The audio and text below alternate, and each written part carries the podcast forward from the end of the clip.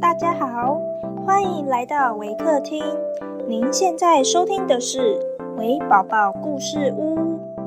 本节目为台湾维客公益行动协会远距陪伴服务项目，透过讲故事的方式，陪伴我们在全球十一个国家、四十八个服务据点的孩子，让疫情所带来的距离不再是距离。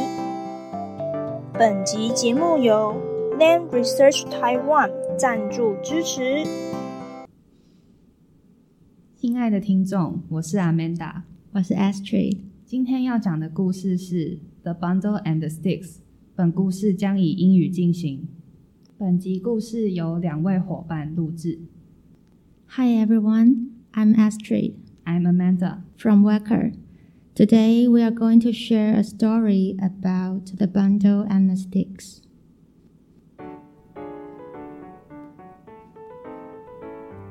Once upon a time, there was an old man who lived in a village with his three sons.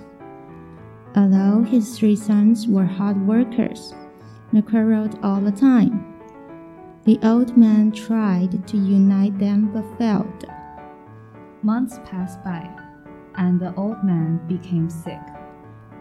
He asked his sons to remain united, but they failed to listen to him. At that moment, the old man decided to teach them a lesson to forget their differences and come together in unity. The old man summoned his sons and proceeded to tell them I will provide you with a bundle of sticks. Separate each stick and then break each into two. The one who finishes first will be rewarded more than the others. And so the sons agreed.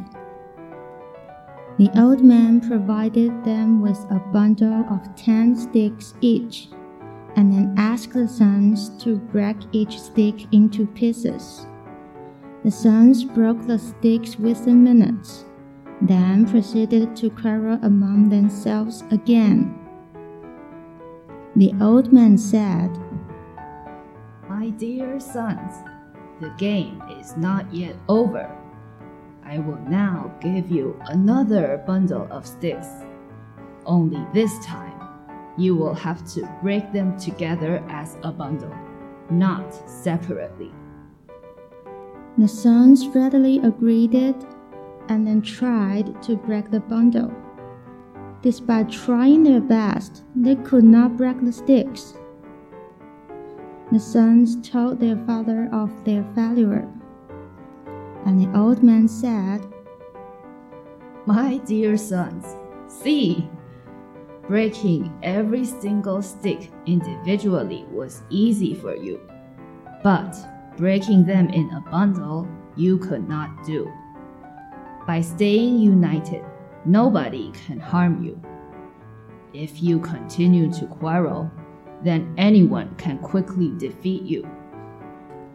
The old man continued, I ask that you stay united.